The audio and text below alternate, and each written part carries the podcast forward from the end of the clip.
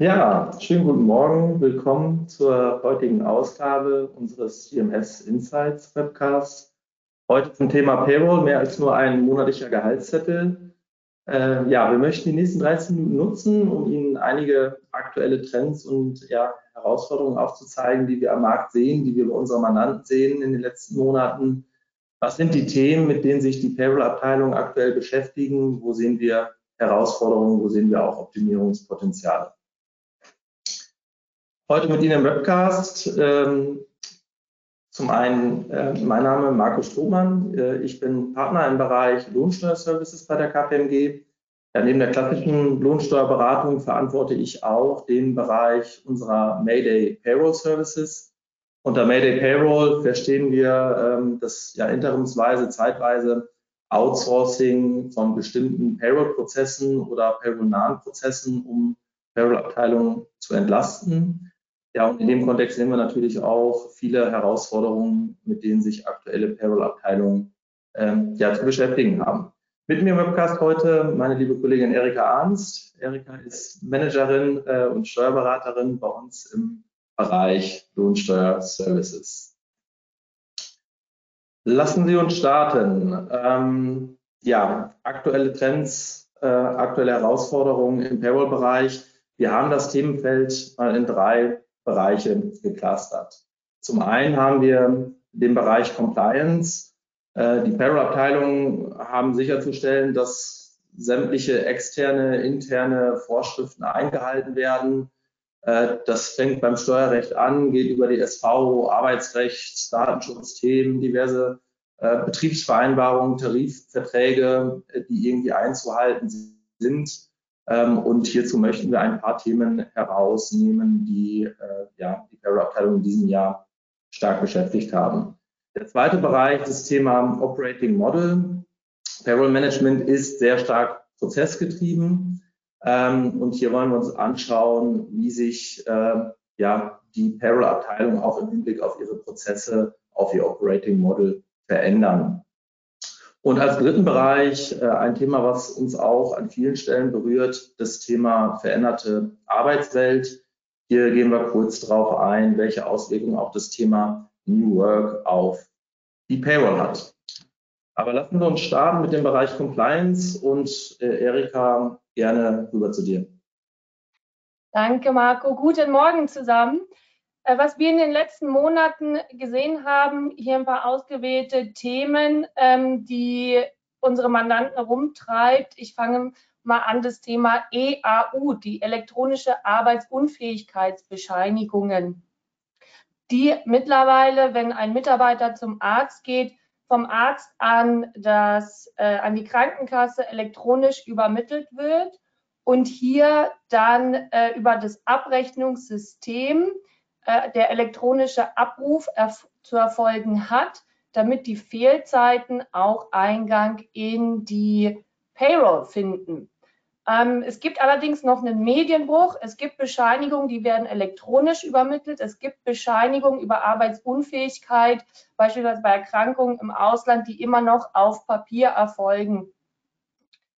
Ich springe direkt weiter. Was sich auch ganz aktuell getan hat, vor ein paar Monaten sind die Beitragserhöhungen zur Pflegeversicherung. Und zwar bisher war es so, dass lediglich eine Unterscheidung getroffen werden musste, ob jemand äh, Kinder hat oder nicht. Jetzt seit Juli diesen Jahres ist es so, dass die individuellen Verhältnisse vom Mitarbeiter zu berücksichtigen hat, nämlich auch Anzahl der Kinder. Der Arbeitgeber Geberbeitrag ist unverändert geblieben und begünstigt oder unterstützt werden Familien, Mitarbeiter, die Kinder haben. Bedeutet, wenn ich kein Kind habe, das wäre jetzt bei mir der Fall, ähm, sind die, ist der Beitragssatz zur Pflegeversicherung und Kinderlosenzuschlag 4% und mit Zunahme der Anzahl der Kinder sinkt er bis auf 2% für den Arbeitgeber. Arbeitnehmer. Ähm, wir haben es alle erlebt, durch die Pandemie gab es Kosten- und Preissteigerungen, wo der Gesetzgeber ähm, eine Abmilderung geschaffen hat, eine Möglichkeit zur Abmilderung. Ähm, hier war zum einen die Inflationsausgleichsprämie, die immer noch gezahlt werden kann, sogar bis Ende, letzt, äh, bis Ende nächsten Jahres. Und zwar in Summe über den Zeitraum von 3000 Euro Steuer und SV frei. Hier finden wir auch wieder den, den Querschnitt zur Payroll oder zum Payroll Management. Da ist es nämlich besonders wichtig, weiterhin, sofern noch keine Auszahlungen erfolgt sind oder noch welche anstehen, äh, idealerweise, dass das über eine separate Lohnart läuft und der Zusammenhang klar vom Arbeitgeber geschaffen wird, dass diese Zahlung ähm, in, in Verbindung mit den gestiegenen Preisen steht. Eine Formvorschrift gibt es hier nicht. Es kann äh, ganz simpel über einen Abdruck auf dem Gehaltszettel erfolgen. Wichtig dabei ist, dass äh, die Voraussetzung erfüllt sein muss, dass diese Inflationsausgleichsprämie zusätzlich zum sogenannten ohnehin geschuldeten Arbeitslohn erfolgt, also keine Entgeltumwandlungen stattfinden dürfen. Ein kurzer Schwenk auch zur Energiepreispauschale, EPP kürzer gesagt, ähm, die ja letztes Jahr, Ende letzten Jahres ausgezahlt wurde und auch über eine Lohnsteueranmeldung an die Behörden zu melden war.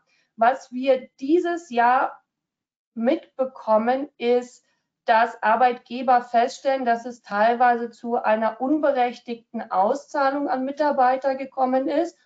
Ähm, und da besteht Handlungsbedarf dahingehend, dass die im letzten Jahr durchgeführte Lohnsteueranmeldung dahingehend anzupassen ist und die ähm, bisher vom Finanzamt erstattete, vom Arbeitgeber ausgezahlte EPP wieder zurück ans Finanzamt zu zahlen ist. Die Lohnsteuerbescheinigung für das Jahr 2022, die den Großbuchstaben E mit ausweisen musste, wenn die EPP ausgezahlt worden ist, ähm, muss nicht korrigiert werden. Auch ganz aktuell, äh, was sich in diesem Jahr getan hat, äh, da finden wir dann auch gleich wieder die Verbindung zu unserer veränderten Arbeitswelt, ist die Versteuerung von Ausländ oder im Ausland wohnenden Mitarbeitern, die tageweise nach Deutschland kommen wo der Arbeitslohn anteilig in Deutschland zu versteuern ist. Ähm, bisher erfolgte der Lohnsteuerabzug unter Verwendung der Monatstabelle. Das hat sich für dieses Jahr oder ab diesem Jahr geändert, weil der Gesetzgeber einen einzigen Satz ähm, in den Lohnsteuerrichtlinien ergänzt hat, das zur Folge hat, dass nun die Tagestabelle anzuwenden ist und dadurch eben ein höherer Lohnsteuerabzug erfolgt als unter Verwendung der Monatstabelle. Auch großes Thema Abfindungen, Entschädigungszahlungen an Mitarbeiter, beispielsweise für den Wegfall eines Arbeitsplatzes. Ähm, was bisher oder bis dato noch zu erfolgen hat, wenn eine Abfindungszahlung an einen Mitarbeiter erfolgt, ist, dass der Arbeitgeber die Pflicht hat, zu überprüfen, ob hier eine ermäßigte Besteuerung erfolgen kann, um der Progression entgegenzuwirken. Ähm, das ist mit sehr komplexen Berechnungen ähm, steht es zusammen, auch separate Lohnarten, die im Abrechnungssystem zu verwenden sind.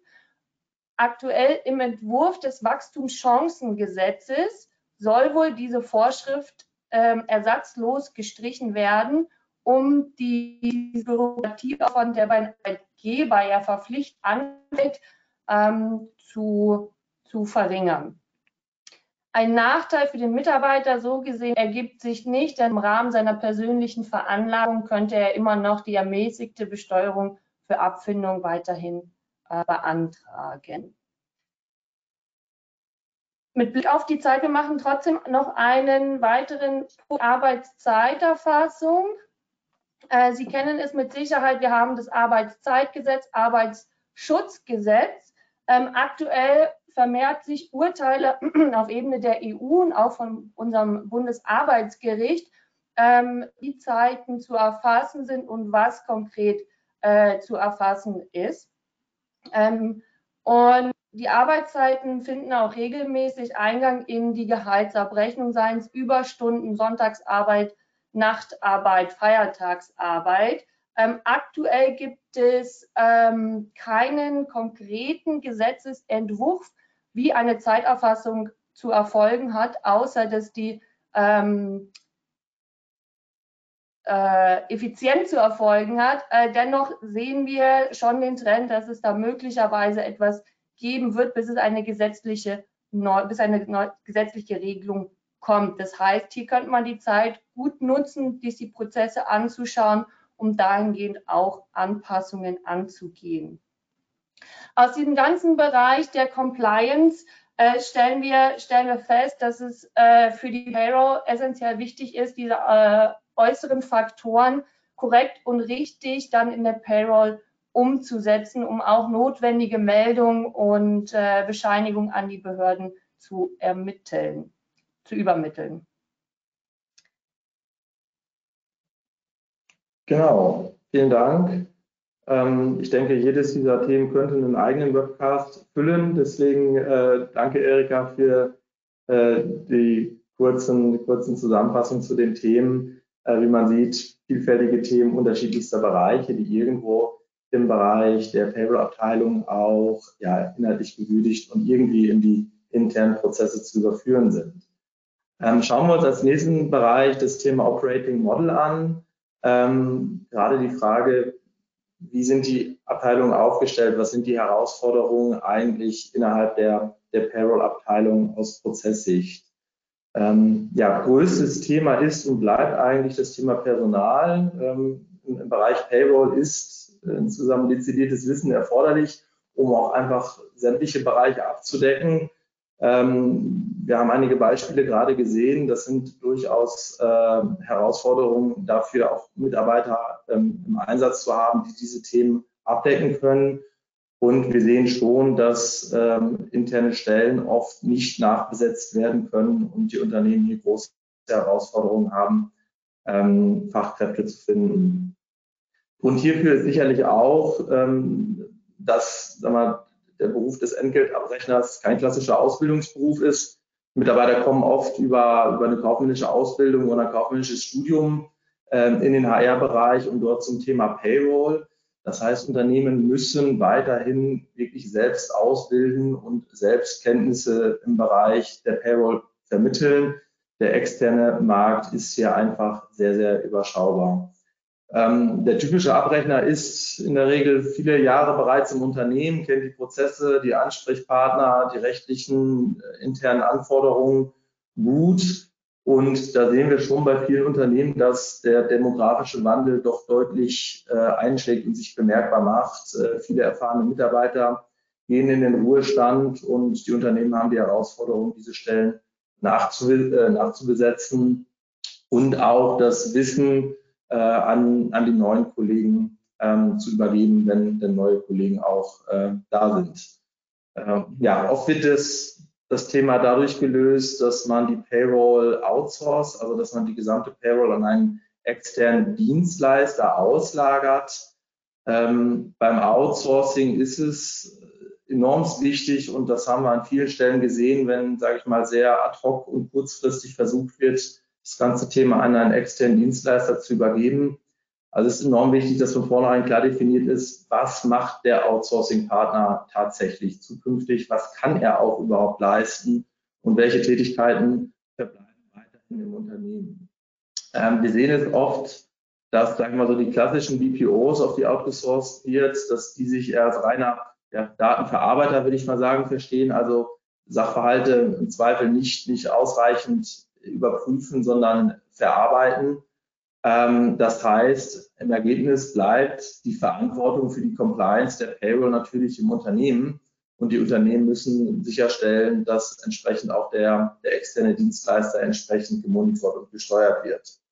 Es bedarf also weiterhin da auch interne Ressourcen, die sich gerade mit den Themen, die komplex sind, die Beispiele haben wir links gesehen, auseinandersetzen, dass diese beurteilt werden und, und geschaut wird, welche Auswirkungen hat das auf die Payroll und auf die auf die internen Prozesse.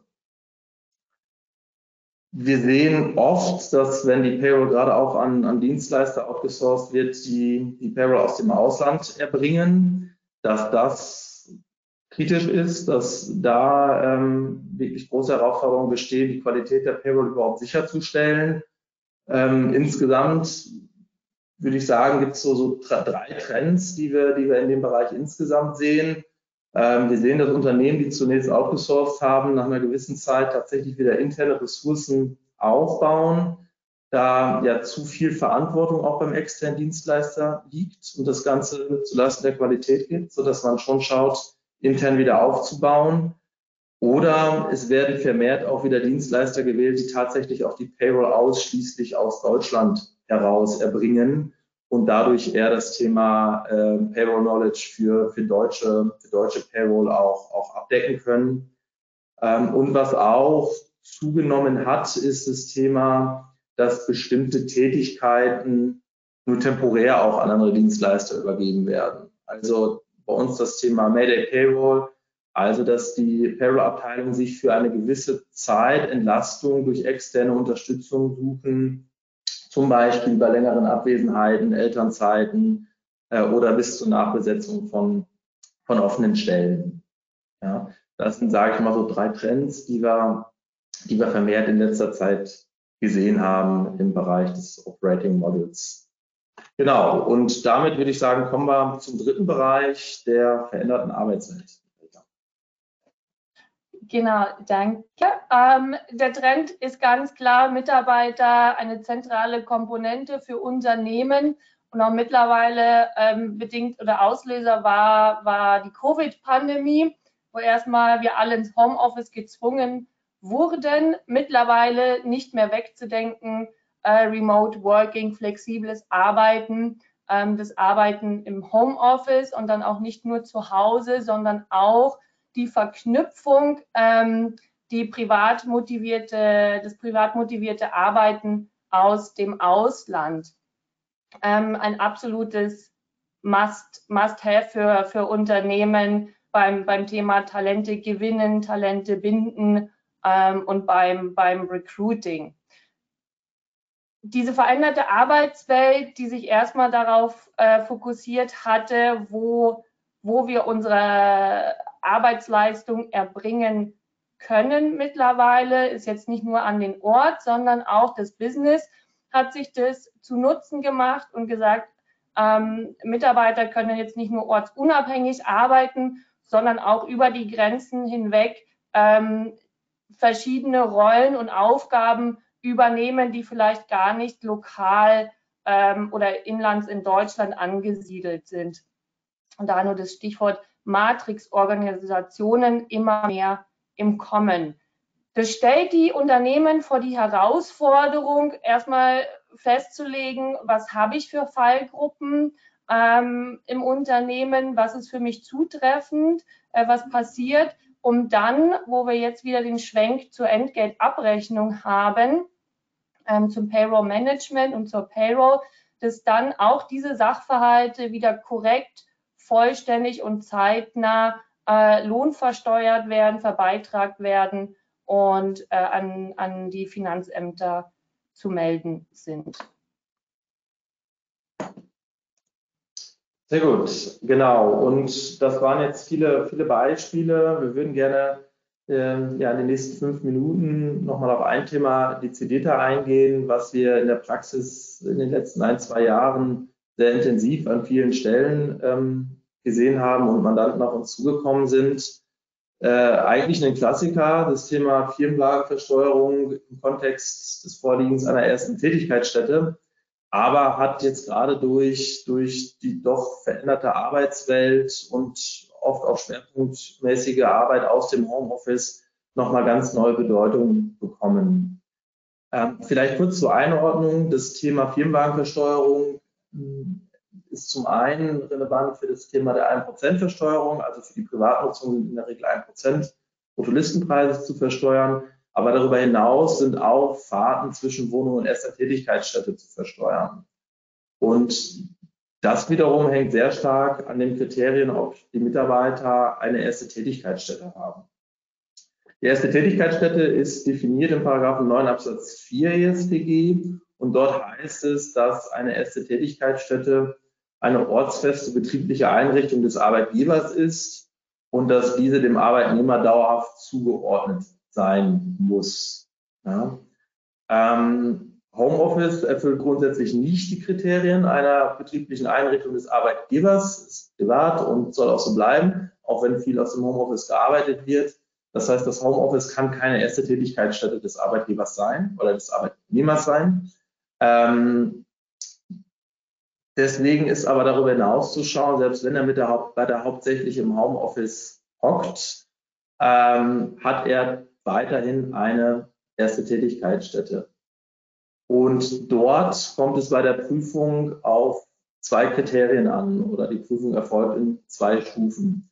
Zunächst schaut man, ob es eine arbeitsvertragliche Zuordnung gibt. Also wenn zum Beispiel im Arbeitsvertrag definiert ist, an welchem Arbeitsort der Mitarbeiter seine Arbeitsleistung zu erbringen hat, dann gilt dies zunächst erstmal auch als erste Tätigkeitsstätte.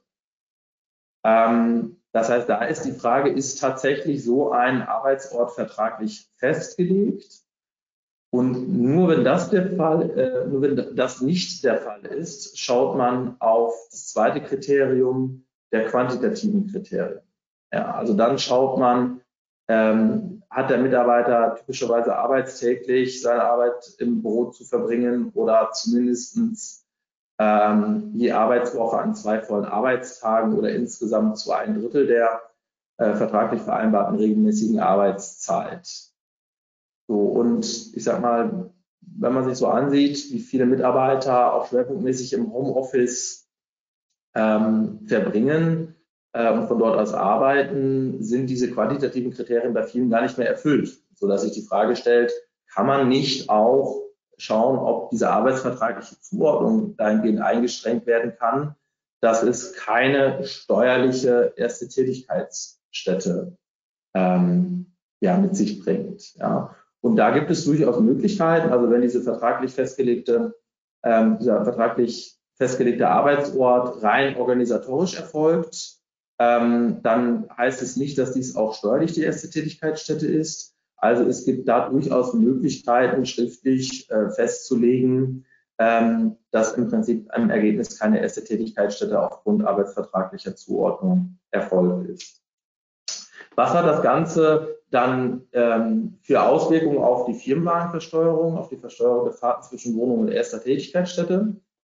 Wenn wir keine Tätigkeitsstätte haben, muss auch keine Versteuerung des Geldwertvorteils für diese Fahrten erfolgen. Ja, und das ist natürlich durchaus bei einigen Mitarbeitern, die vielleicht auch während der Pandemie weiter weggezogen sind, äh, ein erheblicher, äh, erheblicher Vorteil. Ähm, in der Praxis sehen wir weiterhin, dass die meisten Unternehmen tatsächlich die pauschale Versteuerung mit 0,03 Prozent vornehmen, ähm, wenn eine erste Tätigkeitsstätte zugeordnet ist. Äh, wir sehen aber auch, dass einige Unternehmen dazu übergehen, ähm, auf eine Einzelbewertung umzuschwenken. Ja, und dann wäre es allerdings erforderlich, dass wirklich der Arbeitnehmer monatlich meldet, wie oft ist er ins Büro gefahren. Und es müssten dann für diese einzelnen Fahrten die Versteuerung nach der Einzelbewertung mit 0,002 Prozent pro Fahrt vorgenommen werden. Das Ganze hat aber nicht nur Auswirkungen auf die Firmenwagenbesteuerung, sondern grundsätzlich kann man sagen, wenn der Mitarbeiter keine erste Tätigkeitsstätte hat, ist erstmal jede Fahrt zur, äh, nicht zur ersten Tätigkeitsstätte, das macht natürlich ins Büro, eine Auswärtstätigkeit. Ja, das heißt, der Arbeitnehmer kann grundsätzlich tatsächliche Reise- und Übernachtungskosten auch steuerlich geltend machen, beziehungsweise der Arbeitgeber kann äh, diese steuerfrei erstatten. Und das sehen wir mittlerweile auch in, bei vielen Unternehmen, die das ganze Thema auch als Recruiting nutzen, dass Mitarbeiter grundsätzlich aus dem Homeoffice aus arbeiten äh, und dann gelegentlich mal ins Büro kommen sollen und dann sogar auch Übernachtungsreisekosten vom Arbeitgeber getragen werden. Und das geht natürlich nur steuerfrei, wenn entsprechend keine erste Tätigkeitsstätte vorliegt. Wenn eine erste Tätigkeitsstätte vorliegt, das sehen wir hier im oberen Bereich oben rechts, ähm, dann sind es keine Auswärtstätigkeiten und dann hat der Arbeitnehmer auch nur die Möglichkeit, ähm, die einfache Entfernungspauschale für den einfachen Arbeitsweg steuerlich geltend zu machen. Also kann durchaus ähm, interessante Gestaltung sein, dass man sich das Thema äh, erste Tätigkeitsstätte für die Mitarbeiter ansieht und schaut, ob man hier gegebenenfalls auch Ergänzungsvereinbarungen zu Arbeitsverträgen oder ähnliches schließt. Genau, das vielleicht als besonderes Praxisthema. Ähm, vielleicht abschließend nochmal so ein paar Takeaways und vielleicht auch, auch so ein paar Fragestellungen ähm, für Sie, um, um mal zu schauen, äh, wie sind wir eigentlich als Unternehmen aufgestellt. Ähm, wir sehen, dass die Payroll-Abteilung an vielen Stellen noch nicht den Grad der Automatisierung nutzt, der eigentlich möglich ist. Es werden im HR-Bereich auch viele neue Landschaften eingeführt. Äh, auch im HR-Umfeld tut sich viel. Und trotzdem gibt es weiterhin viele Nebenrechnungen, Schattenbuchhaltung, Excel-Tabellen, manuelle Datenübertragung in die, in die Payroll, ähm, was einfach allein zeitmäßig einen Großteil der Belastung einer Payroll-Abteilung ausmacht. Also da zu schauen, welche Trends haben wir im Unternehmen, wie können wir das auch für uns als Payroll-Abteilung nutzen und unsere Arbeitsabläufe verbessern, ein sehr interessanter Bereich.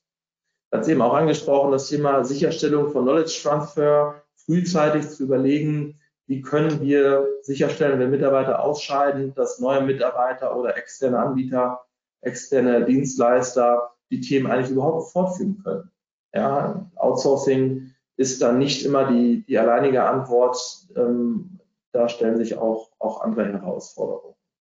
Ja, und wie ich auch erwähnt habe, das Thema, wenn Sie über Outsourcing nachdenken, frühzeitig zu schauen, was im Rahmen der Ausschreibung bereits zu schauen, was kann der externe Dienstleister eigentlich leisten, ähm, welchen fachlichen Support kann der Dienstleister leisten oder wo brauche ich auch, auch weiterhin interne, interne Ressourcen und Fachpersonal. Ja. Das vielleicht in aller Kürze ein, ein Einblick in die Herausforderungen, die wir, die wir äh, bei unseren Mandanten gesehen haben. Ähm, und damit kommen wir auch schon an das Ende unserer heutigen Webcast-Session. Ähm, vielen Dank an der Stelle für die, für die Teilnahme. Ähm, ich hoffe, es waren ein paar interessante Einblicke und Sie finden sich auch äh, an der einen oder anderen Stelle wieder. Äh, an der Stelle vielleicht noch kurz der Hinweis auf den nächsten Webcast unserer GMS Insight Serie am 5.12. gibt es äh, den letzten Webcast in diesem Jahr und da gehen wir nochmal auf ein paar aktuelle äh, Lohnsteuer- und SV-Themen zum Jahreswechsel an. Bis dahin, vielen Dank, bleiben Sie gesund und bis bald. Vielen Dank. Dankeschön, ciao.